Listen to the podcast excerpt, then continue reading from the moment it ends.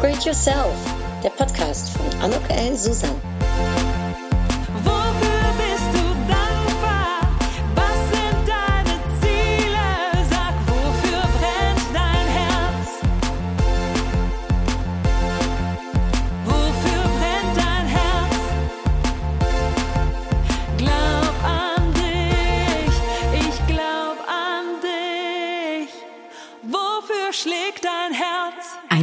Herzlich Willkommen, ein herzliches Willkommen zu dieser Podcast-Episode von Upgrade Yourself. Glaub an dich.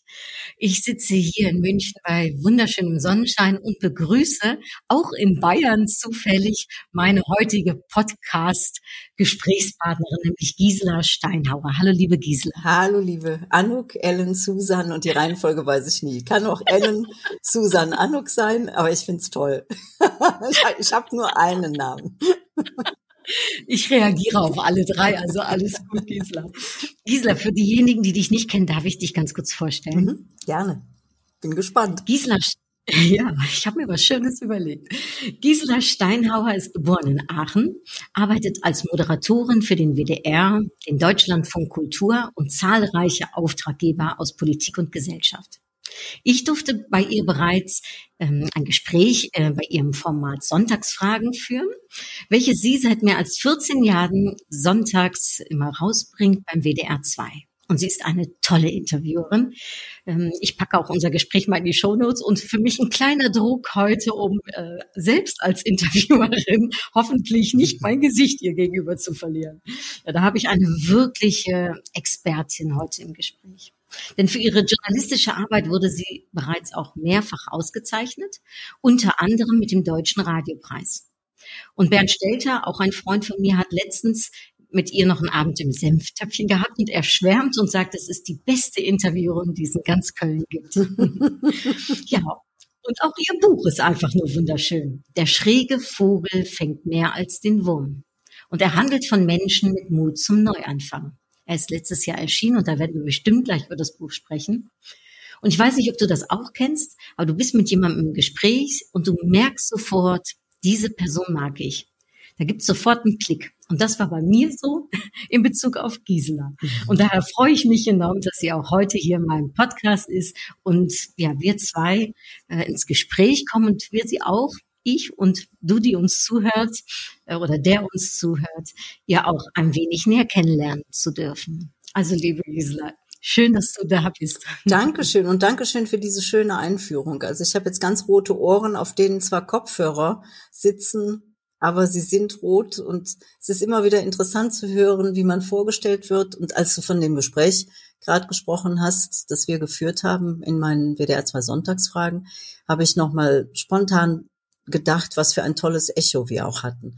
Und das liegt natürlich an dir, weil du unglaublich viel Positives ausstrahlst. Also du hast ja auch dieses Lachen in der Stimme und das ist einfach auch so eine Stimme, dem man gerne zuhört und dann denkt man sofort, ach, da ist mal ein Mensch, der richtig gute Laune hat, der sich nicht verstellt. Also das merkt man, ob jemand einfach nur so tut, als sei er ständig gut gelaunt oder ob das fast immer wirklich der Fall ist. Und bei dir scheint es fast immer der Fall zu sein und deshalb auch das grandiose Echo. Es ging um Deutsche und Niederländer und was sie gemeinsam haben und was sie nicht so gemeinsam haben. Und dann haben wir aber auch über deine Coachings gesprochen. Und das war so schön facettenreich. Das war toll. Dankeschön. Ja, und Gisela, wie ist das, wenn du das über die Stimme sagst? Und das finde ich jetzt interessant, das muss ich sofort zurückfragen. Hast du auch sofort gedacht, du hast eine Radiostimme oder eine gute Stimme für Moderation? Hast du dich da mit der Stimme ausbilden lassen oder ist das einfach auch ein Gottesgeschenk von dir?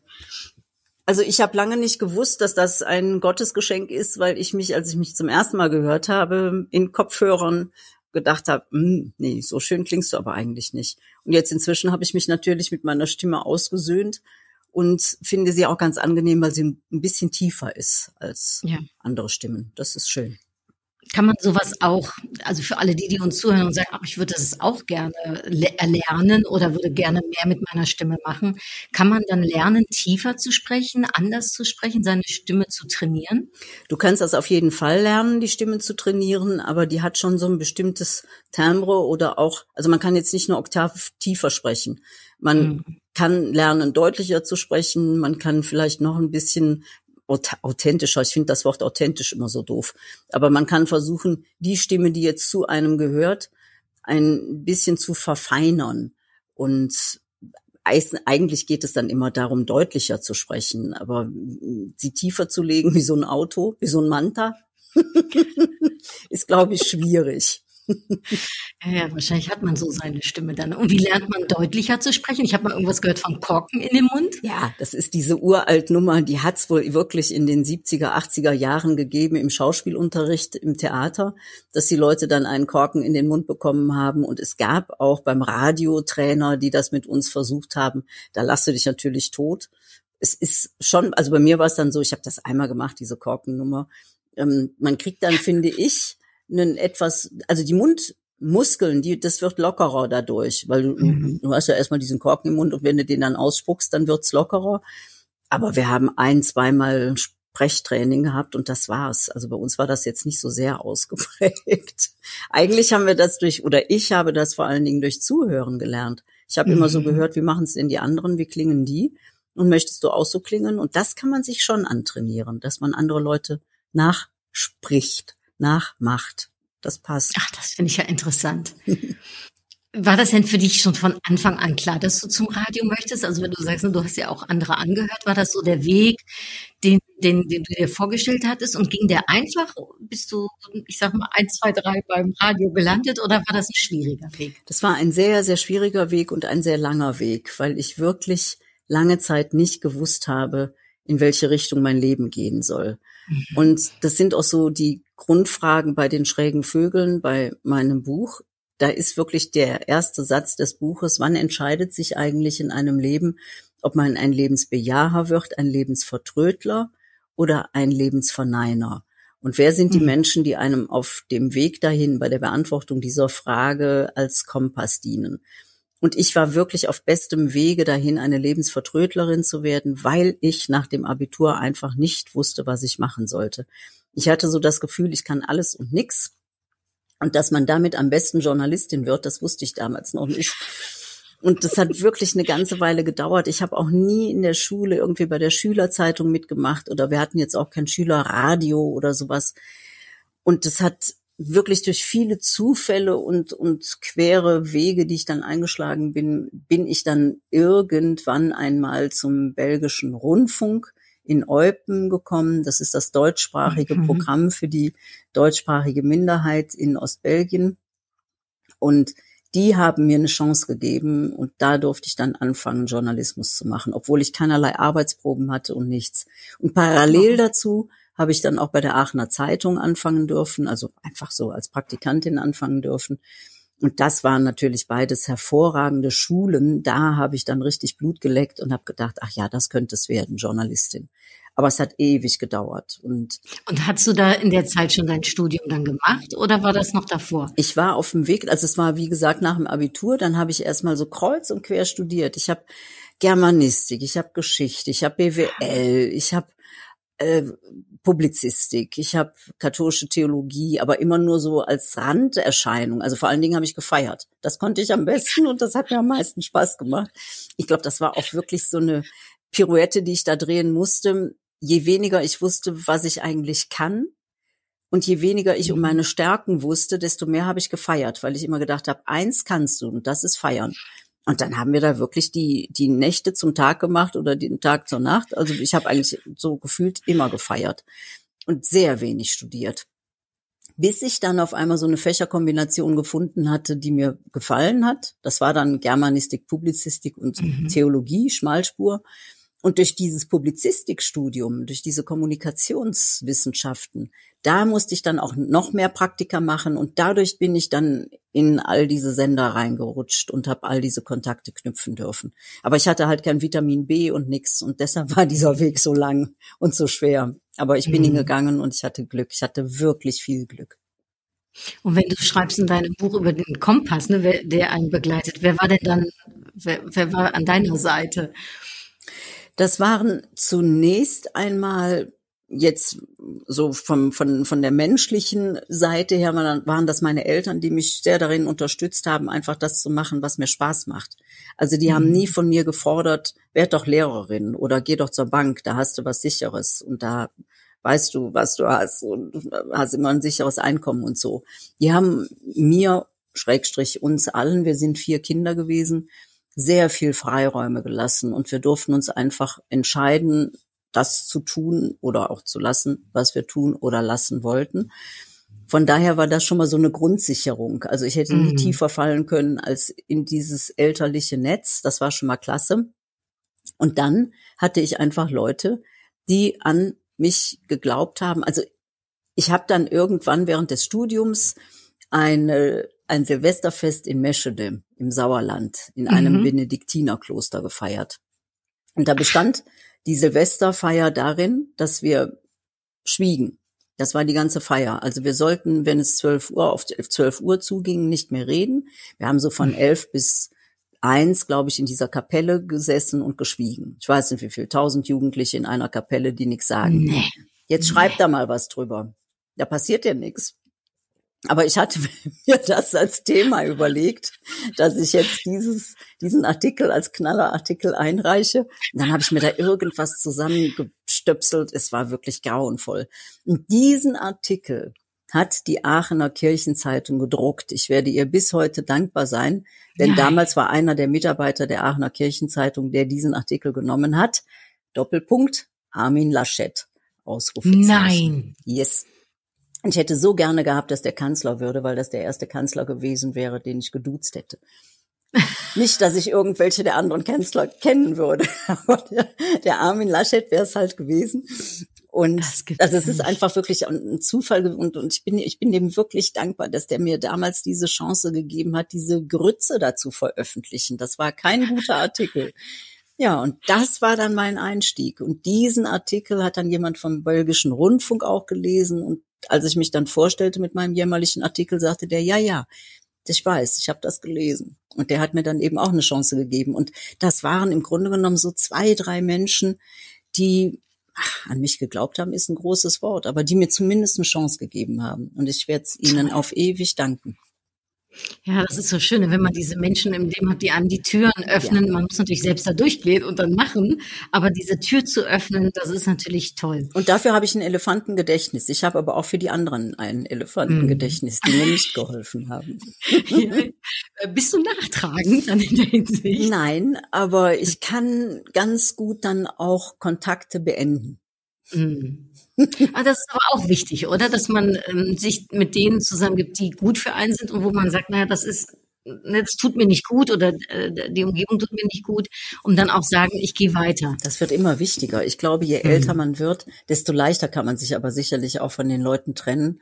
Solange Menschen noch wichtig für einen sind, geht das nicht immer. Du kannst nicht immer sofort das Handtuch werfen, wenn dir ein Chef nicht gefällt oder wenn dir Kolleginnen mhm. und Kollegen nicht gefallen. Da kannst du nicht immer sagen, pff, ist mir doch egal, ich gehe jetzt weiter. Also kann man machen, aber wenn man eine Familie hat, wird's schon eng, weil du ja von mhm. irgendwas leben musst.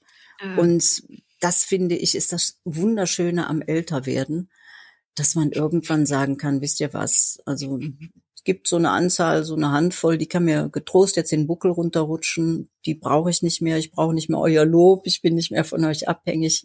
Ich brauche nicht mehr eure Meinung. Tschüss. Ach. Herrlich.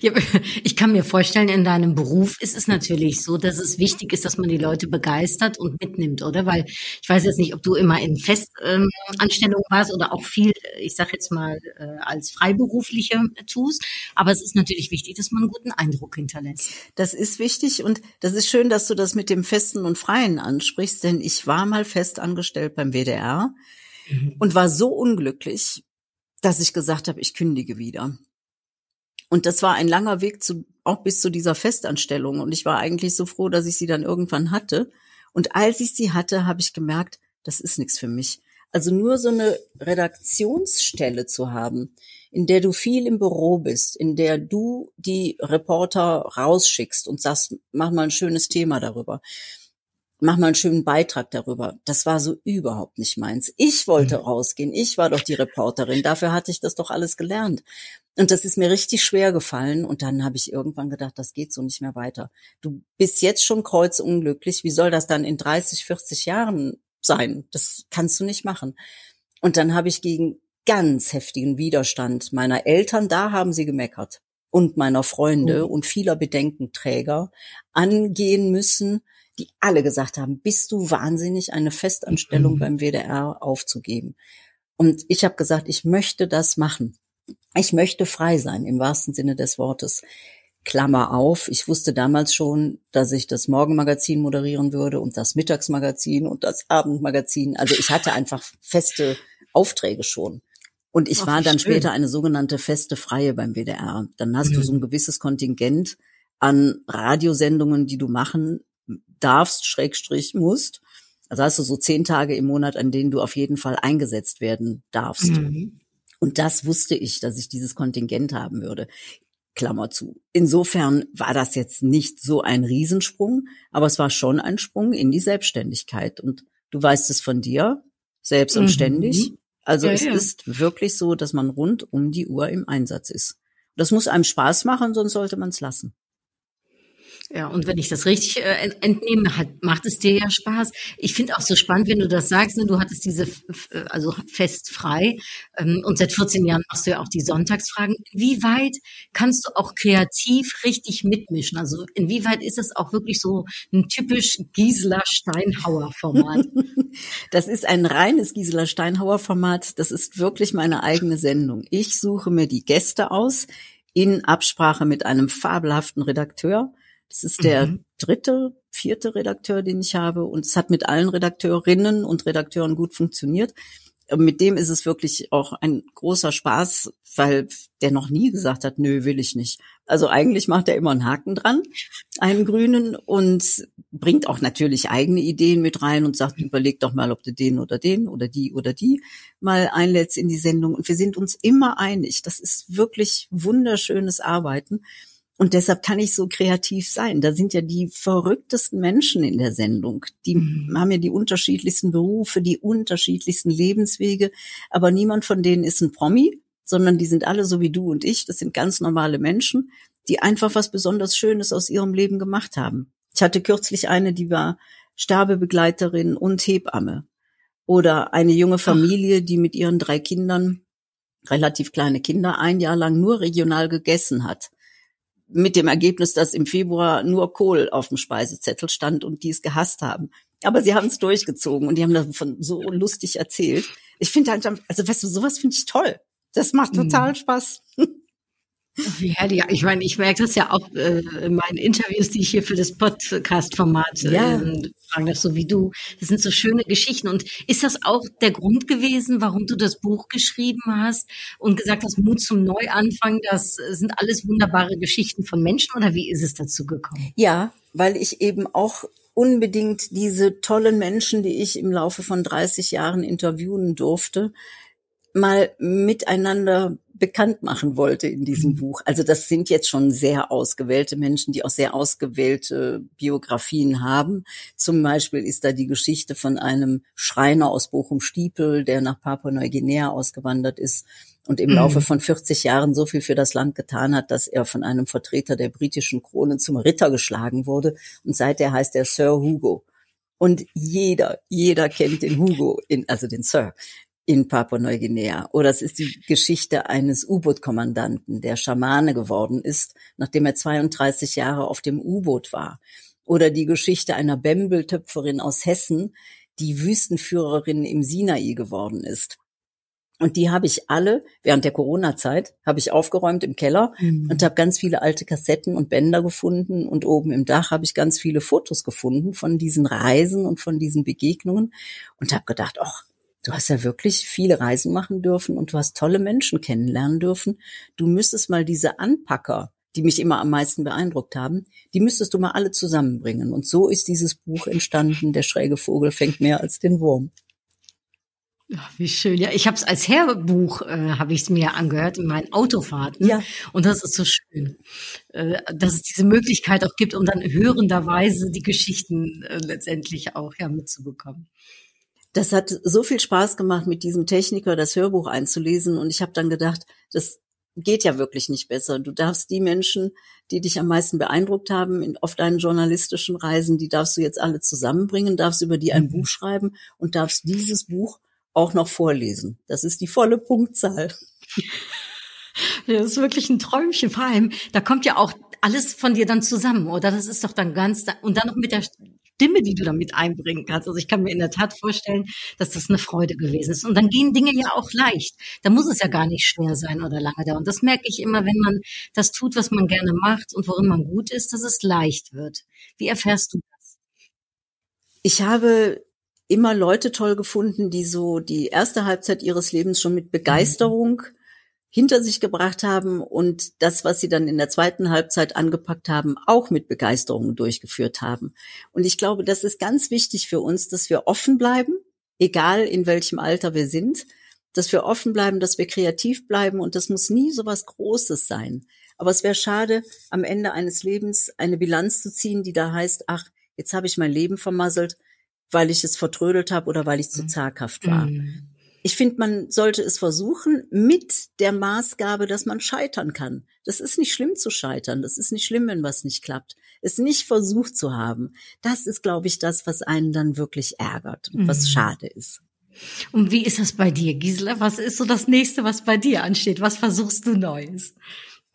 Ich brauche gar nichts Neues mehr zu versuchen, weil ich bis der Deckel draufkommt bei mir wirklich als Journalistin unterwegs sein möchte. Ich mm. möchte weiterhin tolle Menschen kennenlernen. Ich möchte weiterhin schöne Radiosendungen machen und möchte weiterhin, das ist wirklich ein Appell an alle, äh, aufrufen, mir zu erzählen, entweder, ob Sie ein schräger Vogel sind, ob Sie Lust haben, in meine Sendung zu kommen und aus Ihrem Leben zu erzählen, oder ob Sie jemanden wissen, mhm. der so kleine Sprünge gemacht hat in seinem Leben und der so nicht ganz geradlinig gegangen ist, sondern so im Zickzack und immer mal geguckt hat, was denn da so am Wegesrand ist.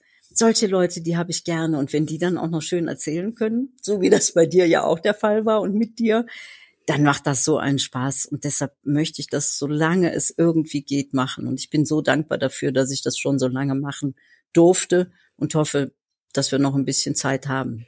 Wir und also die ganzen Menschen und ich. Das, das hoffe ich auch. Und ich finde das so schön. Also ich habe ein Lächeln im Gesicht, wenn ich dir zuhöre, Gisela, weil das spürt man, was du vielleicht auch gerade selbst am Anfang gesagt hast. Ne? Man spürt, wenn da echte Freude ist. Ich stelle immer eine Frage in meinem Podcast, die immer wieder zurückkommt, die ich dir sehr gerne fragen und die Frage dir stellen würde. Nämlich, was würdest du deinem jüngeren Ich mit dem Wissen, was du heute hast, was würdest du deinem jüngeren Ich wünschen? Und du darfst ja aussuchen, in welchem Alter die junge Gisela da ist.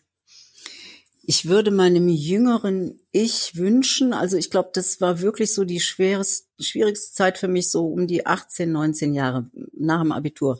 Da würde ich meinem jüngeren 18 Jahre alten Ich wünschen, nicht zu sehr auf die Bedenkenträger mhm. zu hören. Und nicht zaghaft zu sein, nicht zu denken, das kann ich nicht oder das schaffe ich nicht, sondern sich Verbündete zu suchen, die einem auch helfen herauszufinden, was man gut kann, worin sehen andere Menschen meine Stärken und dann daran rumzutüfteln mhm. und zu sagen, jo, mit dem, was ich da jetzt habe, reise ich mal los, in der Hoffnung, dass das eine schöne, spannende Reise wird. Und wenn die Reise mich nur ein paar Kilometer weit trägt, ist es auch okay. Hauptsache, es macht mir Spaß. Hauptsache, ich strahle das aus, ich strahle meine Lebensfreude aus. Mhm. Und Hauptsache, ich habe Lebensfreude. Und ich glaube, jede und jeder von uns kann eine Menge selbst dafür tun, dass diese Lebensfreude aufkommt. Da brauchen wir nicht darüber nachzudenken oder darauf zu warten, dass andere unser Leben leben. Mhm. Das müssen wir schon selbst in die Hand nehmen. Aber das kann sehr oft gelingen. Wie schön. Ähm, ich muss jetzt sofort an was denken, Gisela, wenn du das so erzählst. Ich habe letztens mal gelesen, man muss irgendwie niemanden anderes äh, glücklich oder zufriedenstellen, außer seinem achtjährigen und seinem 80-jährigen Ich. Und jetzt denke ich gerade so, wenn du zu deiner jungen Gisela sprichst und jetzt die junge Gisela, wenn die dich jetzt so sehen würde, was du alles aus deinem Leben gemacht hast und wie agil du bist, aber auch wie du deine ja, Leidenschaft lebst, was würde denn dann die junge Gisela zu dir sagen? Danke. Das, also erstmal finde ich witzig, dass 88 sonst Ja. genannt wird und dass ich 18 gesagt habe. Also Ja. wirklich ist Verrückt. witzig mit die, ja. Diese Achten, die haben es in sich. Ja, das glaube ich Ähm, auch. Was würde diese junge Gisela heute so? Ich, also ich glaube wirklich, sie, sie würde sich enorm mit mir freuen und sie würde, glaube ich, auch das, das ist ja nicht leicht. Sie würde, glaube ich, ich glaube, sie wäre stolz darauf, dass ich das geschafft habe, weil man eben auch durchaus, wenn man so gestrickt ist, wie wir, sage ich jetzt mal, durchaus Hindernisse zu bewältigen hat Mhm. in der Gestalt, dass Leute sagen, nee, mach das nicht. Lass da die Finger von, das ist nicht gut, da wirst du nicht glücklich. Oder dass sie sagen, denk doch mal darüber nach, dass du dann, was weiß ich was, kein sicheres Einkommen hast. Oder weißt du, es gibt so viele mh, wirklich verzagte oder ja, ich nenne sie halt immer Bedenkenträger. Mhm. Und ich glaube, sich gegen die zu wehren, das ist an, das ist anstrengend. Ich habe das erlebt. Und man braucht schon Leute, die einem helfen.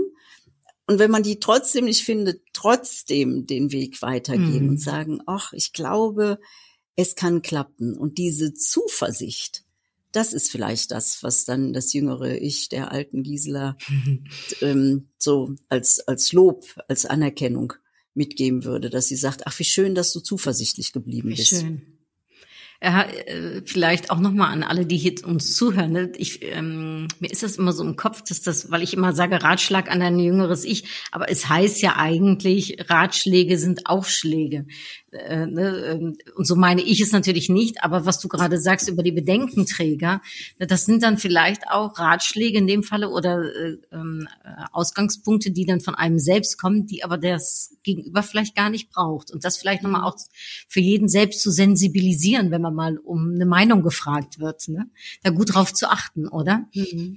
Ja, und ich glaube, man sollte gucken, wie alt die Menschen sind, die einem da gerade den Ratschlag geben, ob das Mhm. Gleichaltrige sind, die vielleicht in so einem Spiegelverhältnis zu einem stehen und denken, boah, was die Gisela oder was die Anuk da gerade machen, würde ich ja auch gerne machen. Mhm. Aber ich kann das aus den und den Gründen nicht. Und die würden uns wahrscheinlich davon abraten. Meine Großeltern hingegen oder meine Eltern, die haben immer sehr darauf geachtet, dass man sich eine Sache gut überlegt, also dass man nicht irgendwo reinspringt, Mhm. so blind, sondern dass man sich das gut überlegt und alle Fürs und Widers abwägt und dann aber auch macht. Also wenn man einmal wirklich richtig gut drüber nachgedacht hat und vielleicht das auch mal richtig aufgeschrieben hat, was spricht dafür, was spricht dagegen, dass man dann auch geht. Und nicht die ganze Zeit darauf wartet, ach, ja, vielleicht könnte das noch kommen. Und wenn das jetzt auch noch stimmen würde, dann gehe ich los. Nee, nee, also irgendwann muss man sagen, so, jetzt ist die Prüfung abgeschlossen, jetzt habe ich sondiert und jetzt zuckel ich mal los und guck mal, was das Leben so bringt. Und das fand ich toll. Also ältere Menschen haben natürlich ganz andere Tipps als junge. Und ich fand die Alten um mich herum immer sehr weise. Schön, ja. Ich glaube, das ist immer noch so, oder? Dass äh, die ältere Generation einem so viel mitgeben kann und dass vielleicht da sogar noch viel mehr Wertschätzung stattfinden kann. Ich habe sie geliebt, die ältere Mhm. Generation. Wir sind in so einem Drei-Generationen-Haus aufgewachsen. Also unten im Erdgeschoss meine Eltern, erstes Obergeschoss Oma und Opa und darüber wir Kinder. Und das war mega. Cool. Also meine Großeltern haben uns von Kanaster bis Fahrradfahren bis Karneval feiern alles beigebracht. Die wichtigen Dinge im Leben, die haben wir alle von denen gelernt. Wie schön. Ja, ich glaube, der Trend kommt auch zurück zu diesem drei Generationen Haushalt. Also man hört es schon mal ein bisschen öfters. Ich fände es so schön und dass wir wirklich auch wieder anfangen, uns gegenseitig zu respektieren, auch im Alter. Und dass wir die Alten eben nicht dann irgendwann ins Seniorenheim stecken, sondern dass gerade dieses Miteinander, klar ist das dann laut, wenn da kleine Kinder sind. Aber manchmal denke ich, ja, für ältere Leute ist es vielleicht auch nochmal ganz schön, so Kinderlachen Mhm. mitzukriegen. Und für die Kinder ist es toll, wenn sie dann mal zu den Älteren dürfen und die erzählen ihnen schöne Geschichten oder kochen ihnen Schokoladenpudding oder spielen einfach mit ihnen. Und Mhm. Eltern haben oft, weil sie sehr fleißig sind und beide berufstätig, keine Zeit dazu. Mhm. Und das können Eltern, das können auch Leihgroßeltern. Und das finde ich ganz schön, wenn wir da auch wieder hinkommen in unserer Gesellschaft. Erstens aufeinander zu achten, zweitens einander zuzuhören, Mhm. so wie Kinder dann auch den Älteren zuhören. Überhaupt ist das Zuhören eine Qualität, die ich ja sehr schätze und die ich gerne promoten würde. Ich würde gerne Werbung fürs Zuhören machen, weil ich finde, dass wir alle viel zu viel quasseln. Und einfach nochmal still werden, dem anderen zuhören. Man muss nicht immer einer Meinung sein. Man muss auch nicht sofort die Debatte lostreten, sondern vielleicht einfach mal zuhören und denken, ja, ist jetzt interessant, ist zwar nicht meine Meinung, aber war doch okay, sich das mal anzuhören. Mhm. Und nicht zu denken, ich habe recht und der ist doof. Und wenn du sagst, ne, du würdest da gerne Plädoyer noch für aussprechen, wie kann, also wie kann für Leute, die das jetzt nicht so gut können, wie kann, wie kann man die dazu hinbringen, dass sie zuhören? Was gibt es da für Möglichkeiten? Was würdest du sagen? In die Stille zu gehen. Mhm. Ich mache das so, dass ich so oft wie es geht an den Rhein gehe. Also ich wohne in Köln in der Nähe vom Rhein und gehe dann alleine spazieren und versuche mich zu konzentrieren, was mir wahnsinnig schwer fällt, auf die Natur, also einfach mal zu hören, was höre ich denn eigentlich gerade? Und ich fahre natürlich in den ersten, in der ersten Viertelstunde fahre ich nur Karussell und habe tausend Gedanken im Kopf. Und dann fällt es mir richtig schwer, davon wegzugehen, davon Abstand zu nehmen und wirklich mal zuzuhören, was einem da so begegnet an Geräuschen. Und für mich ist es super schön, in die Stille zu gehen und Ruhe zu finden. Und ich glaube, dass man das trainieren kann. Das muss ja jetzt auch nicht immer der stündliche Spaziergang sein, da haben viele überhaupt keine Zeit zu. Aber einfach mal den Mund zu halten, vielleicht auch auf dem Weg zur Arbeit, nicht die Headphones aufzuziehen, nicht äh, den Podcast zu hören oder nichts zu hören in der U-Bahn, sondern still zu sein. Da hat man dann das Pech, dass die anderen reden. man kann also schlecht weghören.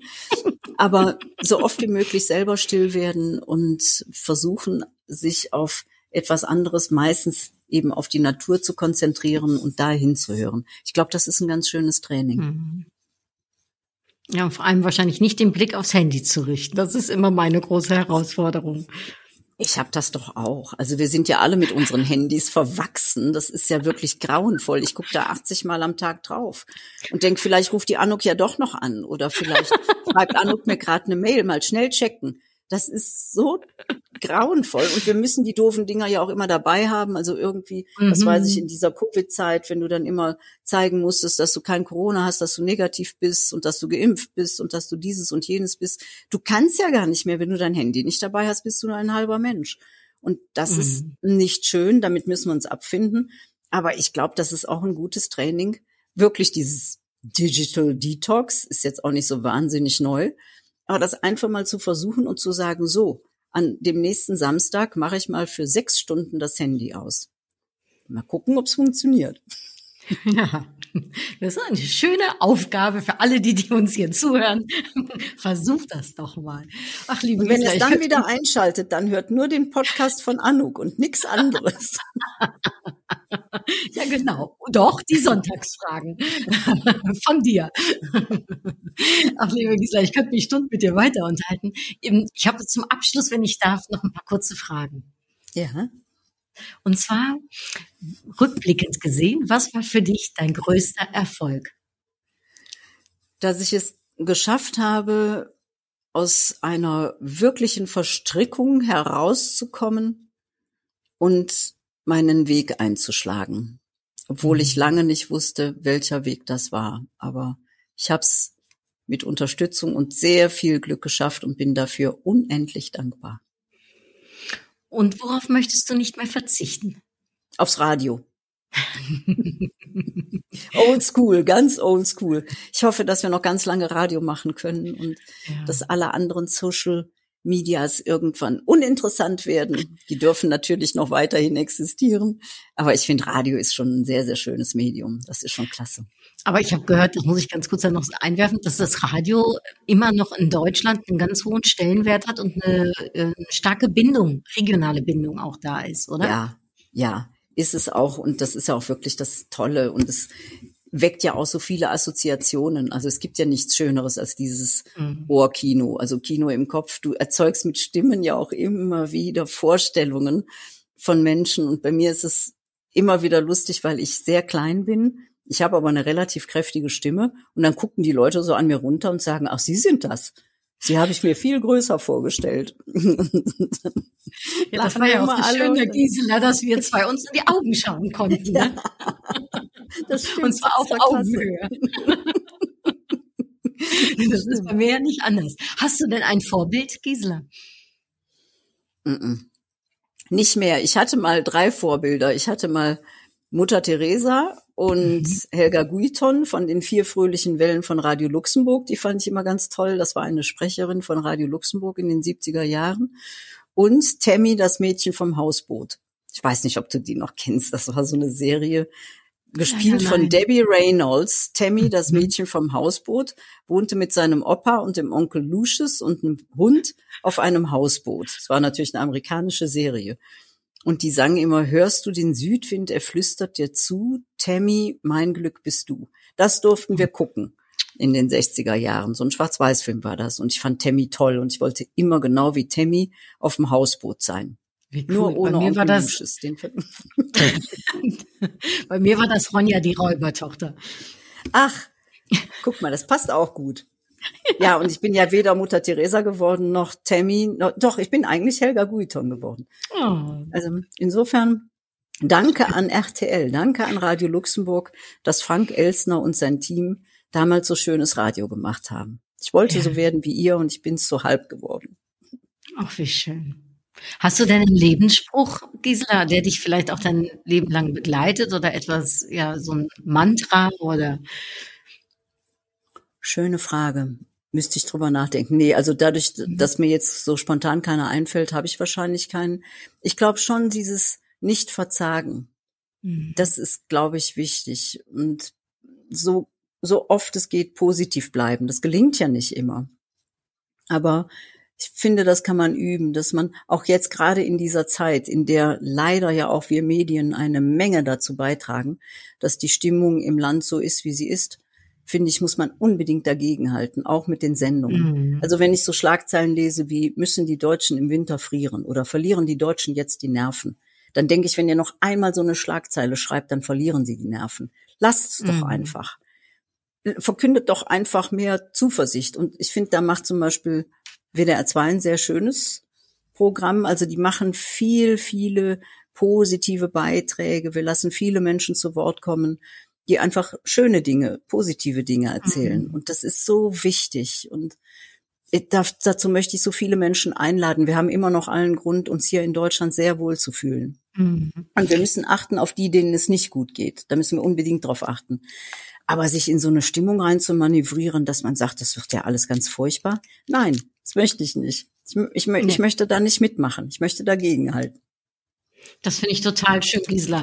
Äh, und ein guter Aufruf, positives Denken. Ja, und zum Abschluss in meinem Podcast ziehe ich immer noch ein Upgrade Yourself Impulskärtchen. Das tue ich jetzt für dich, wenn du Stopp ich habe sagst. gedacht, du machst einen Hustenbonbon auf. Das Nee. klingt so, als würdest du ein Bonbonpapier Nein, auspacken. Das ist in der Tat, äh, weil ich habe äh, meine Karten immer in einer Schale.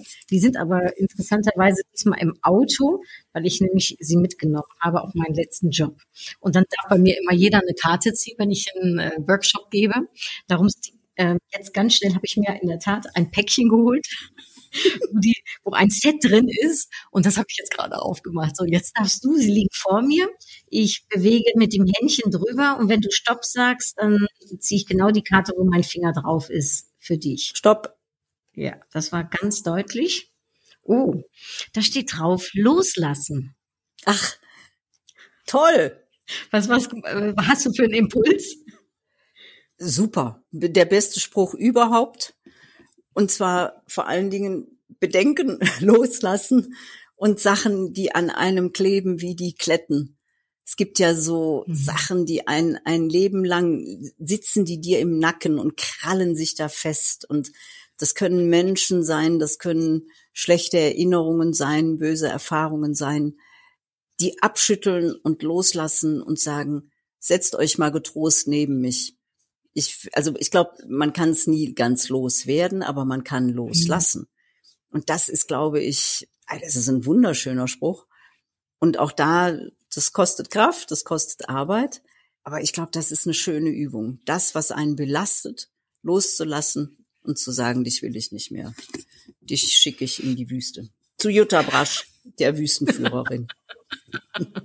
Das sagst du schön, Gisela. Das erinnert mich an Zuversicht und auch ein wenig Mut zum Neuanfang, was dein Buch betrifft. Nochmal für alle, die uns hier zuhören, vielleicht ein schönes, wenn du uns jetzt gerade auch hier kurz vor Weihnachten zuhörst, ein schönes Weihnachtsgeschenk. Und zwar der schräge Vogel fängt mehr als den Wurm von Menschen mit Mut zum Neuanfang. Denn die haben auch loslassen dürfen.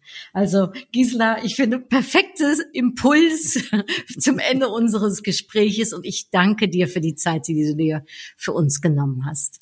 Ich danke dir von Herzen für die wunderschönen Fragen. Das war wirklich toll. Danke, liebe Anuk. Das ist äh, natürlich eine Ehre, um das von dir zu hören, Gisela. Das freut mich enorm. You made my day. Ja, dann ähm, freue ich mich ähm, auf ein nächstes Treffen hoffentlich und sage allen denen, die uns jetzt zugehört haben, lasst los, habt Zuversicht, Mut zum Neuanfang für den einen oder anderen, der vielleicht jetzt gerade auch eine kleine Unterstützung braucht. Alles Liebe und ja, bis hoffentlich ganz bald. Ich sage hartliche Groetjes. Tschüss. Doei. Danke, Gisela. Bedankt.